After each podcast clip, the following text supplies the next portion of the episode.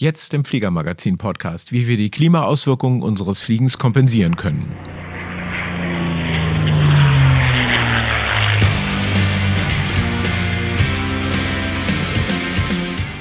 Hallo und herzlich willkommen zum Fliegermagazin Podcast, dem Podcast von Piloten für Piloten in der allgemeinen Luftfahrt.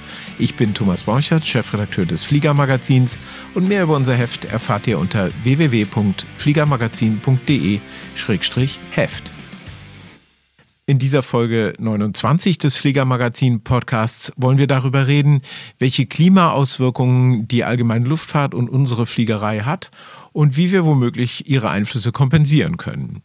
Und dazu haben wir Georg Kraus vom Projekt Clean Sky Aviators eingeladen. Herzlich willkommen, Georg. Hallo, Thomas.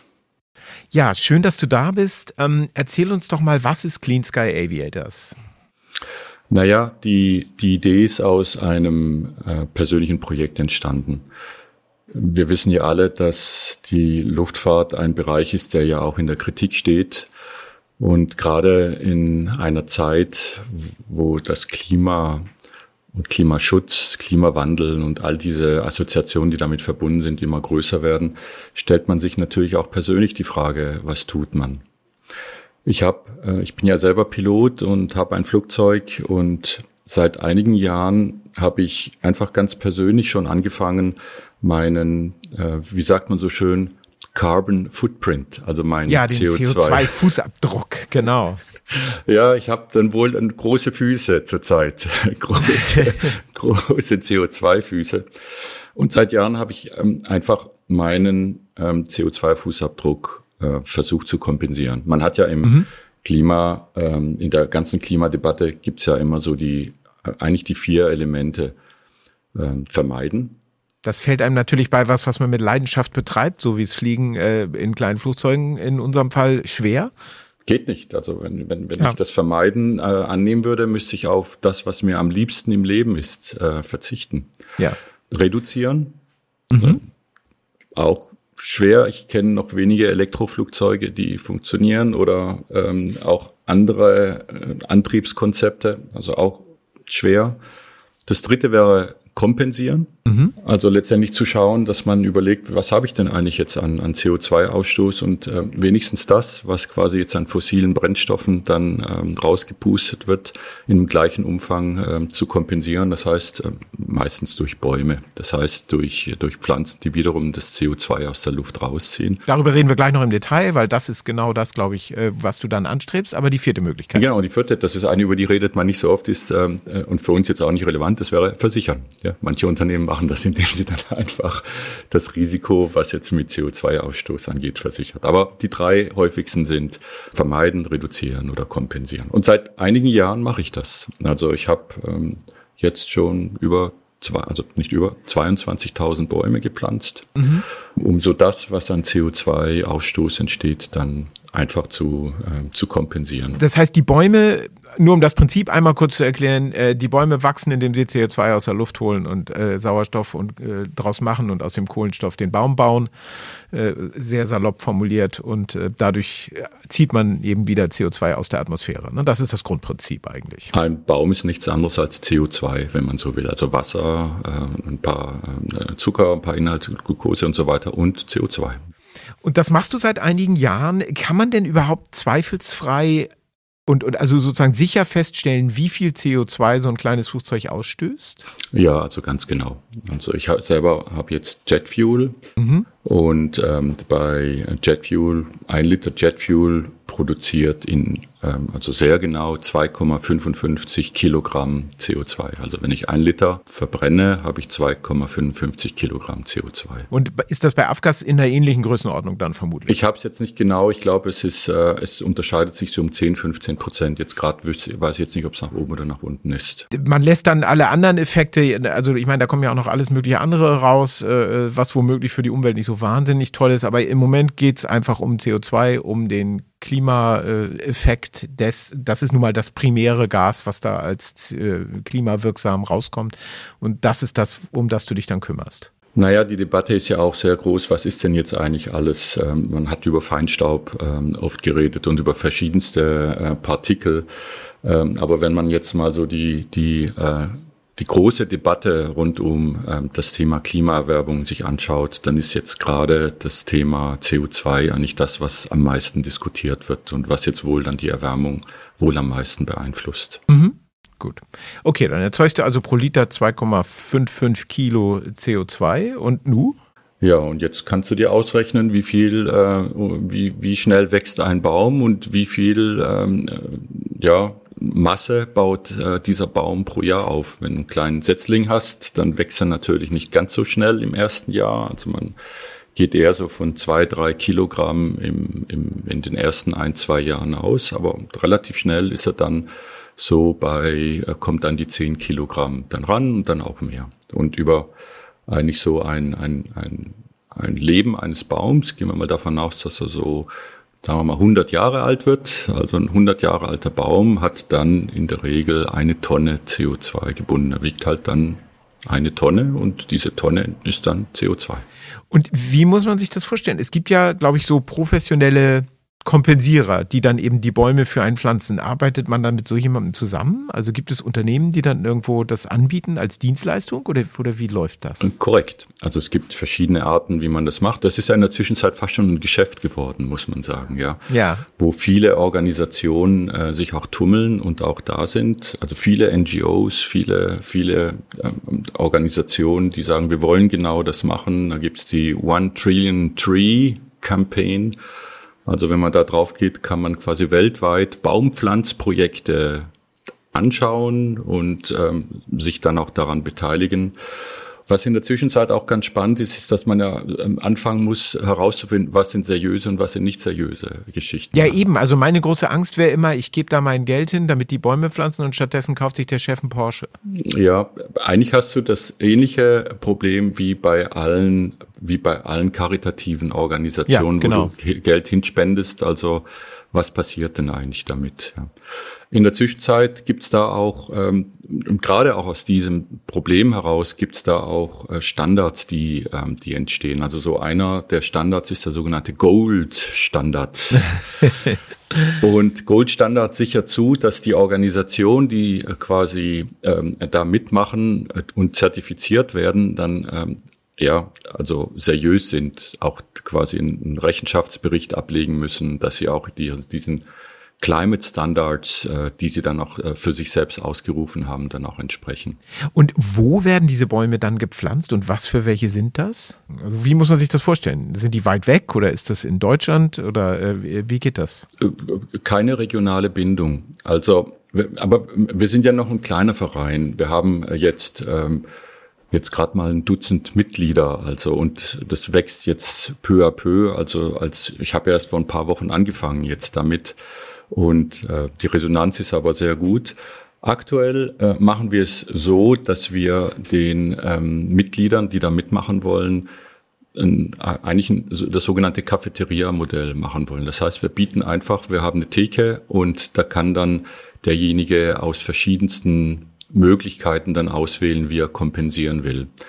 Äh, wir haben ähm, zum Beispiel ein Mitglied, der selber große Felder hat, die er bepflanzen will. Ja, so. Das heißt, da, da sagt er, hey, ich, ich bringe sogar in Deutschland Flächen mit ein, die ich, die ich, äh, die, die wir dafür nutzen können.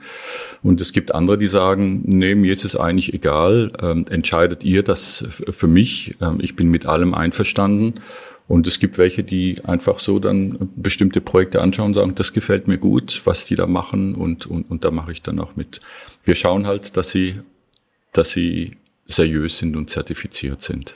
Und ist es tatsächlich eine realistische Erwartung zu sagen, so ein Baum steht da 100 Jahre? Ich meine, das ist ja doch eine sehr lange Zeit. Und zum Teil werden diese Bäume doch sicherlich auch äh, Nutzbäume sein oder wie immer man das in der Fachsprache nennt. Also welche, die dann nach x Jahren äh, äh dann auch verwertet werden sollen wäre ja eigentlich kein Problem. Also wenn wir jetzt mal von einem ähm, geregelten Forstbetrieb ausgehen würden ja. und man schlägt dann einen Baum nach 60 Jahren und man pflanzt dann einen neuen dort wieder ein, an, an dieser Fläche, dann ist es eigentlich ein guter Kreislauf. Also der Baum muss ja nicht ewig dort bleiben. Es muss nur immer an dieser Stelle oder es sollte nur immer ein Baum an dieser Stelle sein.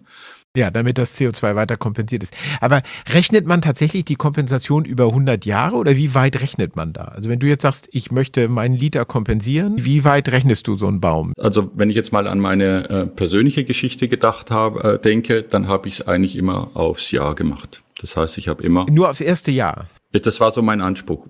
Es gibt ja da auch, ähm, du könntest, wenn wenn du es ganz, wenn du ganz spitzfindig bist, mhm. ja, dann rechnest du den Baum auf seine Lebensdauer und sagst, ich pflanze jetzt den Baum, der lebt 100 Jahre, also habe ich eine Tonne CO2 kompensiert mit einem Baum. So, das wäre so die, das eine Extrem dann. Ja. Und das andere Extrem ist, dass du sagst, ich pflanze den Baum und das, was der Baum in diesem Jahr an CO2 bindet, oder das nehme ich als Basis. Und wenn er im nächsten Jahr zusätzlich CO2 bindet, dann ist es nett, aber das nehme ich nicht in die Rechnung mit rein. Obwohl er im ersten Jahr als Setzling ja deutlich weniger als ein erwachsener Baum äh, kompensiert. Korrekt, ja. Ich selber habe das so gemacht, dass ich bis jetzt die ersten zwei Jahre mit in die Rechnung mit reinnehme. So, das heißt, das erste und zweite Jahr, das heißt, ich gehe von in etwa 10 Kilo aus, was der Baum dann quasi bindet. Und aber im nächsten Jahr mache ich es wieder. Das heißt, ähm, ich ich werde jedes Jahr quasi die Bäume pflanzen, die quasi so in zwei Jahren das kompensieren. Und jetzt mit meinen Bäumen entwickle ich mich langsam in meinem CO2-Footprint so zu meiner Geburt langsam rückwärts. Ja, ah weil, ja, okay, weil, weil ja quasi klar. die Bäume alle da sind, weiterhin da sind und mit jedem Jahr, wo ich wieder neue Bäume in der Menge pflanze, komme ich langsam zu meiner Geburt zurück dann. Verstehe. Aber dann kriegst du also mit einem Baum sozusagen Grund vier Liter kompensiert. Genau, so rechnen wir aktuell. Wir machen diesen Podcast natürlich nicht ganz im luftleeren Raum. Tatsächlich ist es ja so, dass wir in, uns in Fliegermagazin Heft 7 2021 genau mit diesem Thema auseinandersetzen. Ähm, da kommt ja auch Clean Sky Aviators vor. Insofern daher kommt das, dass wir gerade miteinander reden. Clean Sky Aviators, was genau ist das? Kann man da mitmachen? Kann da jeder mitspielen? Ja, du solltest ein Flugzeug haben. Ein eigenes sogar. Ja. Also, oder kann ich auch als Vereins- oder Charterpilot äh, da mitmachen? Dann bist du eine Organisation, die ein Flugzeug hat. Ja. Also letztendlich ist unsere Idee, äh, äh ist unsere Mission, dass Flugzeuge, die in Betrieb sind, CO2-neutral sind. Das heißt, wenn du dort mitmachst und kompensierst, kannst du dein Flugzeug als CO2 kompensiert letztendlich darstellen. Und ihr seid ein Verein. Den ja. ist so, glaube ich, der ist in Entstehung gerade. Ne? Also ich glaube. Den Verein gibt es schon seit Jahren. Wir haben jetzt nur in diesem Verein das Projekt aufgenommen. Ah, verstehe, alles klar. Und im Grunde kann jeder mitmachen, der jetzt das hier hört und sagt, ich möchte gerne. Äh, genau. Der kann sich an euch wenden. Wie findet er euch? Über unsere Homepage äh, www.cleanskyaviators.com. Alles ein Wort, keine Apostrophe, keine Minusse, nichts. Clean Sky Aviators. Genau. .de oder .com? Com. Den Link setzen wir natürlich auch in die Show Notes, äh, wie das beim Podcast so geht. Und wie geht das dann weiter? Dann macht man also mit und sagt, hier ist mein Flugzeug? Es gibt keine Aufnahmegebühr oder ähnliches. Das ist kein, das ist ein, ein gemeinnütziges Projekt. Das ist kein Businessmodell, sondern das ist wirklich unsere Idee, dass wir, äh, eigentlich gibt es verschiedene Gründe, warum wir auch der Meinung sind, dass das in der Luftfahrt relevant ist. Also das eine ist, wir wollen wirklich eine Plattform Flugzeugeignern und Piloten bieten, das machen zu können, ob Vereinen oder Organisationen, die Flugzeuge betreiben. Und, und ähm, die Idee ist einfach, du wirst Mitglied. Ähm, den Flugzeugverbrauch zu ermitteln ist relativ einfach. Flugzeuge haben relativ konstante Sprit, Spritverbräuche. Da ändert sich jetzt nicht groß was. Das heißt, in dem Moment, wo äh, du laut Flugbuch deinen Stundenverbrauch in einem Jahr oder sagen wir mal deine Flugstunden, die du in einem Jahr hattest, angibst, ist der ähm, Spritverbrauch sehr, sehr gut nachvollziehbar.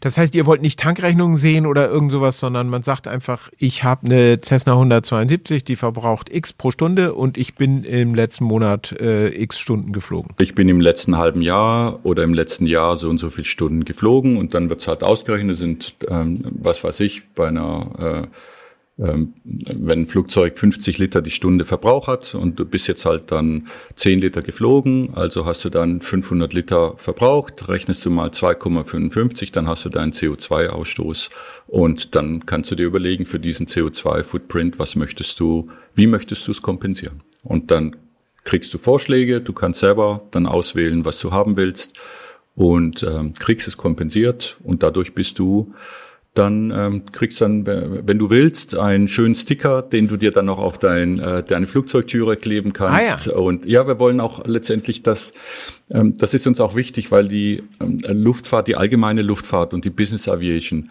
wirklich auch in der Kritik ist. Natürlich. Und wir wollen auch Menschen die Möglichkeit geben zu sagen, Achtung, ich kann nicht reduzieren, aber ich kann kompensieren und ich mache das.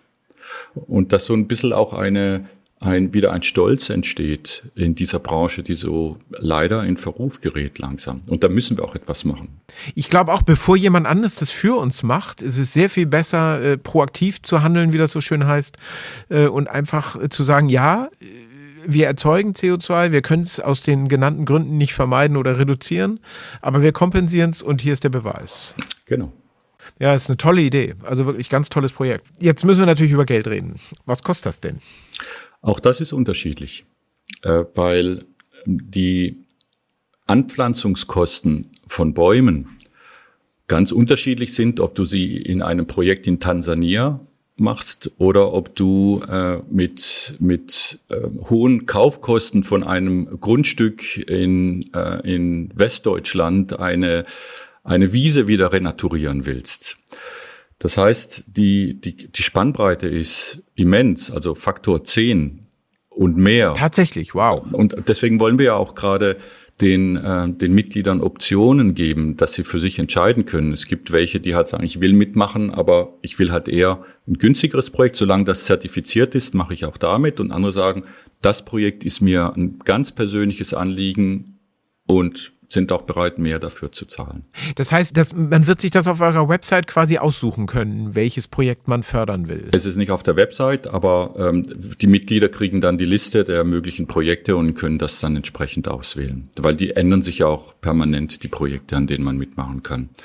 Und ähm, aber ähm, so um eine Range zu sagen, also eine Bandbreite, reden wir zwischen 10 Prozent auf den Spritpreis bis zu ja, 50, 60 Prozent, was auch draufkommen kann. Aber das sind dann die Extremen, wenn jemand wirklich ein Lieblingsprojekt hat. Aber in der Regel kann man zwischen 10 und 20 Prozent auf den Spritpreis rechnen, um dann komplett kompensiert zu haben. Das heißt, bei einem Liter Abgas reden wir von sowas wie 20 bis 50 Cent pro Liter, so in der Größenordnung. So, genau. Ja. Ja. Genau, bei Kerosin kommt es ja ein bisschen drauf an, äh, wo man wie, wie das steuerlich ja. behandelt wird und so weiter. Genau, wo man tankt, ja. Ein Vorteil ist, äh, dass das ja eine, ein gemeinnütziger Verein ist, ist ähm, die Kompensation eine Spende. Das heißt, man kann das steuerlich geltend machen, selbst wenn die Fliegerei privat ist. Es ist eine Spende, ja. Das ist natürlich schön. Mhm.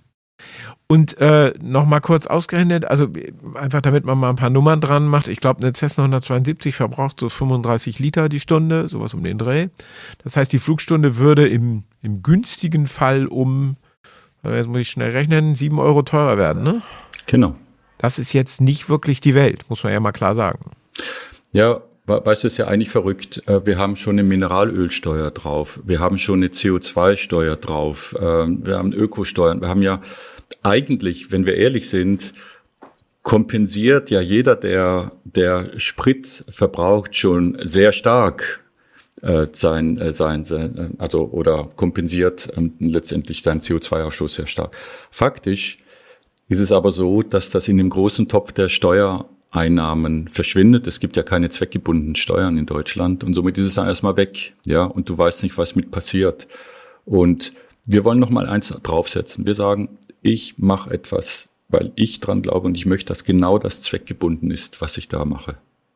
Ja, finde ich ganz toll. Also, ähm, und ehrlich gesagt, also wir beim Fliegermagazin sind gerade am überlegen, wie wir da zusammenkommen können, weil wir keine eigenen Flugzeuge haben, deswegen, sondern chartern. Aber ich bin überzeugt, da finden wir einen Weg, äh, damit wir äh, hier in der Redaktion auf unseren Dienstflügen sozusagen äh, dann äh, CO2 kompensiert fliegen können.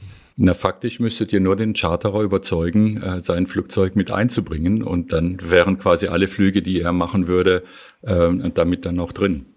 Ja, da sind wir gerade dran. Das äh, hat uns also schon angeregt, äh, die Recherche bei dir und die Diskussion. Insofern, da wollen wir mal rankommen. Mal sehen.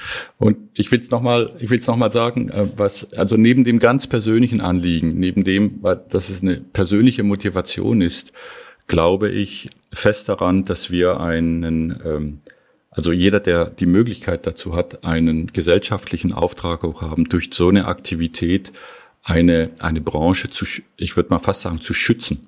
Ja. Ich sehe das genauso, ja. Habt ihr Kontakt zu so Leuten wie der Opa zum Beispiel, denen das ja sehr am Herzen liegen müsste? Oder seid ihr dazu noch zu sehr in den Anfängen? Noch zu sehr in den Anfängen. Also ich freue mich natürlich über jede Organisation, die, die da auch mitmacht oder das auch unterstützt. Aber da sind wir ganz am Anfang. Wäre ein Modell denkbar, wo du halt auch für Charterer oder Vereinspiloten, also wozu sozusagen das auf Pilotenebene macht, nicht auf Flugzeugebene? Du möchtest halt gerne den Aufkleber am Flugzeug haben und dann muss schon das Flugzeug bei jedem Flug kompensieren kompensiert sein und nicht nur bei dem mit Herrn Müller. Das, das ist das Dilemma, dass die, Nach dass die Nachvollziehbarkeit und die Kontrolle halt dann nicht so möglich ist, wenn du es quasi auf, auf individueller Ebene machst, weil wie willst du es dann kontrollieren, was willst du dann machen und dann behauptet jemand, der ist es und dann ist er doch irgendwie anders geflogen. Das wird dann echt schwierig. Und mit dem Flugzeug, mit dem Logbuch ist es also man hat ja ein Fahrtenbuch als Fliege, als Flugzeug und damit ist es hundertprozentig nachvollziehbar und die Trickserei ist dann nicht möglich, weil da müssen wir auch aufpassen, dass es gibt ja so ein ganz großes Thema äh, unter dem Überbegriff Greenwashing, ja, also so, dass man sich quasi reinwäscht mit irgendwelchen halbseiden Sachen. Und da möchten wir auch aufpassen, dass wir nicht in diese Schiene reinrutschen und dadurch eine tolle Idee ganz schnell wieder kaputt machen. Das ist ohnehin was, worauf ich kommen wollte. Das ist ja, also manche Leute sagen ja einfach, ja, diese Kompensiererei, das ist ja Ablasshandel moderner Form. Ähm, das ist doch irgendwie eigentlich äh, äh nichts Reelles. Naja, also es ist reell, weil genau diese CO2 wieder in der, in, in der Erde drin ist. Ja, der, der, das CO2 ist ja wirklich wieder raus. Und es ist halt, das hatten wir ja schon am Anfang gesprochen, es ist halt einfach die Lösung, wenn man nicht vermeiden oder äh, äh, ganz aufhören oder reduzieren kann oder so, dann ist das nun mal der Weg, oder? Also ich biete jedem Aktivisten an, äh, ein Gespräch mit mir zu führen und Form zu finden, wie ich meinen Sport, mein, mein, mein Hobby, meine Passion jetzt reduzieren oder wie ich vermeiden kann wenn es nicht in einem Verbot endet. Und das ist ja das. Ja, das ist es ja. Ich will ja jetzt nicht wieder, äh, dass es heißt, naja, hör auf zu fliegen. Ja, danke fürs Gespräch. Das ist nicht die Lösung für mich. Ja, genau so ist es. Ja. Und äh, man kann stundenlang von technischen Lösungen träumen. Also natürlich wäre es denkbar, was weiß ich, alternative Fuels zu erzeugen aus regenerativen Strom oder so. Äh, oder man könnte mit Wasserstoff fliegen oder man könnte mit Elektro fliegen. Aber all das ist halt nicht annähernd in der Praxis vorhanden. Ne? Also das wäre toll, wenn es irgendwann mal kommt. Ich persönlich glaube, dass unsere kleine Nische der allgemeinen Luftfahrt zu klein ist, um diese Art von Innovationskraft zu haben. Aber ich würde es gerne nehmen. Aber es, was man jetzt und heute tun kann, ist das, was wir gerade besprochen haben. Ne? So ist es. Also ich bin äh, auch, also äh, sobald die erste äh, Turbine, die äh, die Leistungskraft hat, die ich brauche, äh, vorhanden ist und komplett komplett ähm, äh, ökologisch aufgebaut ist, bin ich der Erste, wenn sie überhaupt bezahlbar sein wird. Aber wenn sie dann auch, wenn das funktionieren wird, sofort. Aber es gibt's halt nicht. Aber die Bäume, die gibt's. Die gibt's. Jetzt gibt's natürlich eine Diskussion, dass man sagt, ja, aber das ist auch ein Unterschied, ob du jetzt das Öl, das seit Millionen von Jahren unter der Erde ist, in die Luft reinmachst und quasi nur mit Bäumen, die dann aber auch schon äh, auf der Erde sind, kompensierst. Eigentlich dürfte das Öl ja gar nicht raus aus der Erde. Es müsste da unten bleiben, wo es ist. Ja, dann sage ich, äh, so kann man es sehen. Man kann es aber auch genauso sehen, dass man sagt, nee, es ist ein Baum da und dieser Baum hat dieses CO2 gebunden und solange äh, und selbst wenn der Baum abgeholzt wird und ein neuer Baum kommt und dieser Baum in Möbel äh, oder in Bauholz dann quasi verschwindet, ist er gebunden. Nur wenn er wieder verbrannt werden würde ist er in der Atmosphäre. Ansonsten ist er erstmal weg. Nochmal zur Auswahl der Projekte. Ähm, das klingt jetzt, äh, vorhin klang das so ein bisschen an und klang so ein bisschen nach Arbeit. Also so, ich muss mir ein Projekt aussuchen, dann, wenn es das Projekt nicht mehr geben sollte, dann muss ich mir ein anderes aussuchen und so weiter. Kann ich auch einfach zu euch sagen, macht ihr das mal für mich? Ich möchte in der Price Range so und so liegen. Ja, genau. Das geht. Also ich kann sagen, ich möchte eher so im unteren Drittel liegen und macht mal was für mich. Man kann auch sagen, nimmt die günstigsten, die halt jetzt quasi im Portfolio drin sind und, äh, und gut ist. Warum verzichtet ihr auf diese, äh, auf so eine litergenaue Abrechnung? Also warum äh, würde das nicht die Seriosität erhöhen, wenn man jetzt sagt, nee, nee, wir rechnen auf Liter genau ein, äh, aus, was in das Flugzeug getankt wurde und kompensieren dann entsprechend? Oder erhöht das die Komplexität so, dass das dann absurd wird irgendwann. Mehr geht ja gar nicht, weil dann müsstest du dir alle Tankrechnungen vorliegen lassen. Und was machst du dann, wenn eine Tankrechnung nicht vorliegt? Dann müsstest du, dann musst du ja eine separate Buchhaltung letztendlich dafür kreieren. Und die, die, die Toleranz zwischen der Flugstunde und dem Spritverbrauch ist so gering. Also du, äh, du siehst ja, wie, wie, wie genau du eigentlich auch eine Flugplanung machen kannst äh, und wie, wie gering Abweichungen jetzt da sind bei, in der Fliegerei. Also und diese, diese kleine Toleranz, die, ähm, die wird im, im, im Vergleich zu dem Aufwand und dem, was es bringen würde, absolut ignoriert und macht auch Sinn, das so zu machen. Wie oft melde ich dann als Mitglied euch die Flugstunden? Alle sechs Monate. Alle sechs Monate, okay. Hm. Und legt ihr dann äh, an, abhängig vom Flugzeugtyp fest, was er verbraucht, oder sag ich euch das? Äh, das stimmen wir gemeinsam ab. Ja, also ähm, letztendlich äh, sind ja die Flugzeugtypen bekannt und du sagst dann, dieses Flugzeugtyp äh, verbraucht so und so viel, also du gibst es vor und wir machen einen Cross-Check und so wie du einfach jetzt gerade aus dem Stegreif gesagt hast, eine 172er verbraucht 35 Liter. Also wenn du dann jetzt 20 Liter angegeben hättest, dann hätten wir gesagt, Moment mal, das kann jetzt irgendwie nicht so ganz stimmen. Lass uns nochmal quasi in die Herstellerrichtlinien dann reinschauen. Wenn Diesel und, drin ist, mag es hinkommen, keine Ahnung. Und dann kann es mit Diesel nochmal ein bisschen niedriger sein, aber ähm, die, ähm, die Werte werden abgestimmt. Manche Flugzeuge haben Modifikationen, äh, wo es dann ein bisschen mehr oder weniger ist. Und dann legen wir auch äh, legen wir das fest. Und also da haben wir jetzt wenigstens mit den eigenen, die wir jetzt haben, sind wir sehr, sehr nah dran an dem, was wirklich auch äh, entsteht. Und ob es jetzt ein URL ist, ein Gyrocopter, äh, äh, ein Businessjet, das ist eigentlich völlig egal. Ne? Wir haben Businessjets bei uns schon drin und ähm, Turboprops Deswegen habe ich jetzt die Abgaszahl noch nicht nennen können, weil wir bis jetzt, weil wir bis jetzt nur Turbinen bei uns haben. Alles klar, okay, ja. Immerhin. Aber das soll nicht heißen, dass ihr für große Flugzeuge gedacht seid, sondern absolut. Also es kann auch ein UL sein oder ein Motorsegler. Kann auch ein, ein, ein Gyrocopter sein. Ja. Nur Deutschland oder auch Österreich, Schweiz? Äh, wir sind ja im deutschsprachigen Raum unterwegs mit dem Fliegermagazin. Also bis jetzt ist es nur Deutschland, äh, aber das heißt jetzt nicht, dass ein Österreicher oder ein Schweizer nicht auch mitmachen kann. Ein äh, französischer Fliegerkollege hat sich jetzt schon gemeldet und gesagt, hey cool, ich möchte das auch in Frankreich jetzt machen. Und das überlegen wir jetzt schon, ob wir die Seite nicht gleich schon jetzt auch auf Französisch dann machen und dort auch ähm, dann loslegen. Also da müssen wir aber gucken, machen wir es über den deutschen Verein, weil dann wieder Gemeinnützigkeit, Spende, französischer. Also da entstehen jetzt neue Fragen, mit denen wir uns bisher noch überhaupt nicht beschäftigt haben, ähm, weil die Idee kommt irgendwie gut an, merke ich. Jetzt ist es ja so, man könnte das auch selber machen, nicht? Man könnte sich auch selber an solche äh, Anbieter wenden, die Kompensation anbieten und sich das selber alles ausrechnen. Da spricht überhaupt nichts dagegen. Äh, der Service, den ihr und dann ja sogar kostenlos äh, äh gemeinnützig anbietet, ist eben die Auswahl von Anbietern, die Sorge tragen, dass die zertifiziert sind und so weiter. Das ist im Grunde euer, euer Service sozusagen. Ne? Naja, ich habe es ja jahrelang äh, auch so selber gemacht und da spricht auch nichts dagegen, wenn jemand das so äh, machen will. Es gibt genügend Seiten, wo ähm, Baumprojekte sind und dann kann man das einfach tun. Was ist der, der Grund, das quasi jetzt als, als, als Initiative, als Verein zu machen? Das ist einmal ähm, et, etwas rauszukommen aus dem, ähm, aus dem ich mache es für mich und eine Sichtbarkeit für die allgemeine Luftfahrt zu erzeugen.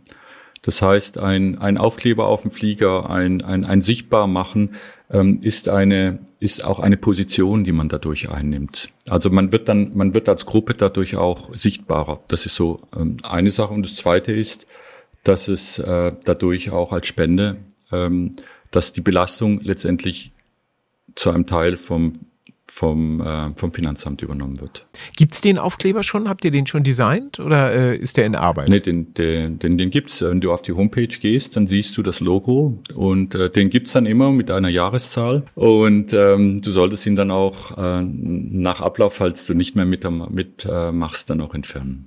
Natürlich, ja klar. Aber dann hätte man also im, im Prinzip so eine ganze Reihe von Aufklebern am Flugzeug. Das stelle ich mir sehr cool vor. Rein theoretisch, äh, das, so weit sind wir noch nicht. Also da könnte jemand den ganzen Flieger irgendwann mal vollgeklebt haben. Aber letztendlich ist die Idee, dass er in dem Jahr dann das sichtbar machen kann. Georg, ein ganz tolles Projekt. Ich wünsche euch ganz viel Erfolg. Äh, wir sind hoffentlich bald dabei, wenn wir das irgendwie geregelt kriegen.